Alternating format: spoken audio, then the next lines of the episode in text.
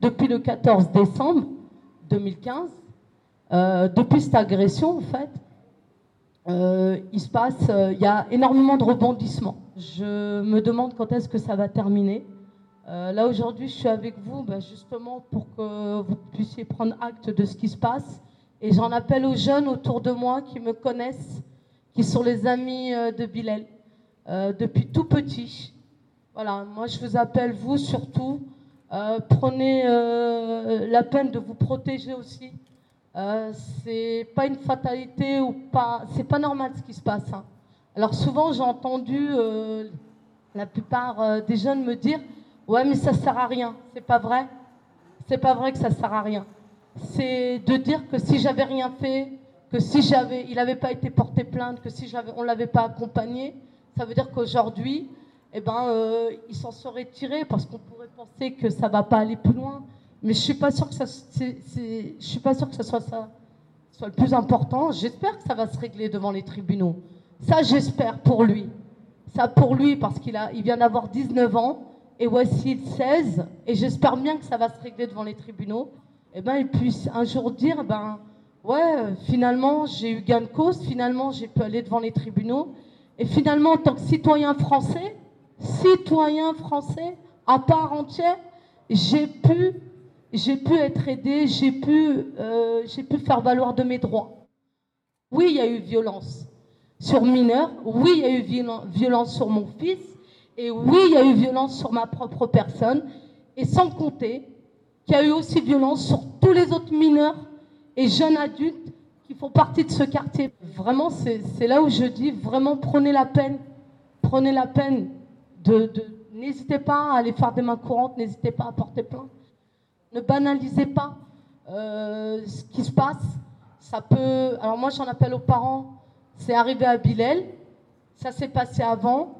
Voilà, c'est un. On va dire c'est un mal pour un bien. Je regrette en aucun cas ce que j'ai fait. Ouais, c'est dur. Ouais, j'en souffre parce que c'est lui qu'on attaque systématiquement. Alors euh, oui, il s'agit de mes enfants, mais il s'agit aussi des autres enfants. Et du fait d'habiter l'île 27, je ne sais pour quelle raison on est considéré comme une zone voilà, dans lequel on ne doit pas être.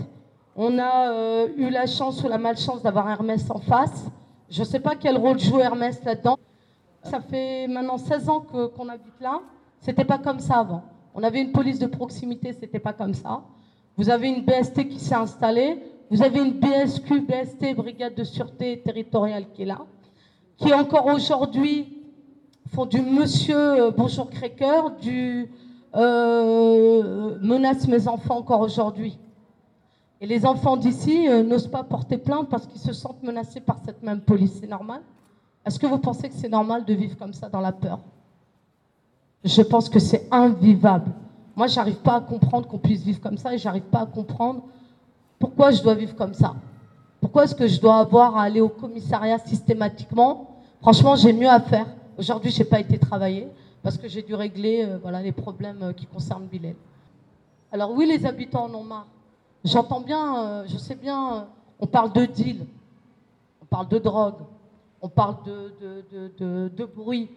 Mais à un moment donné, je veux dire, il faut se positionner aussi. Puis, et puis, je veux dire, dans l'idéal, c'est peut-être de s'en parler.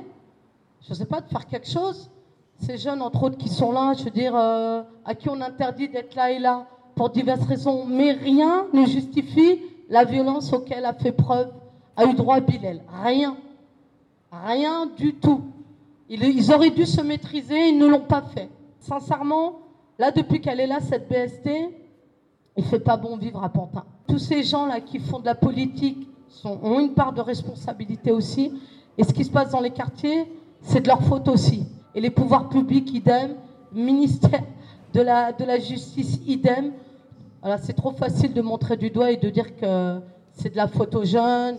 Et depuis l'état d'urgence, en parlant d'urgence, excusez-moi du terme, c'est la merde. Vraiment. Vraiment. On a, on a ouvert les portes à une répression systématique. Les gens savent plus parler. On est sur un quartier où il fait bon vivre.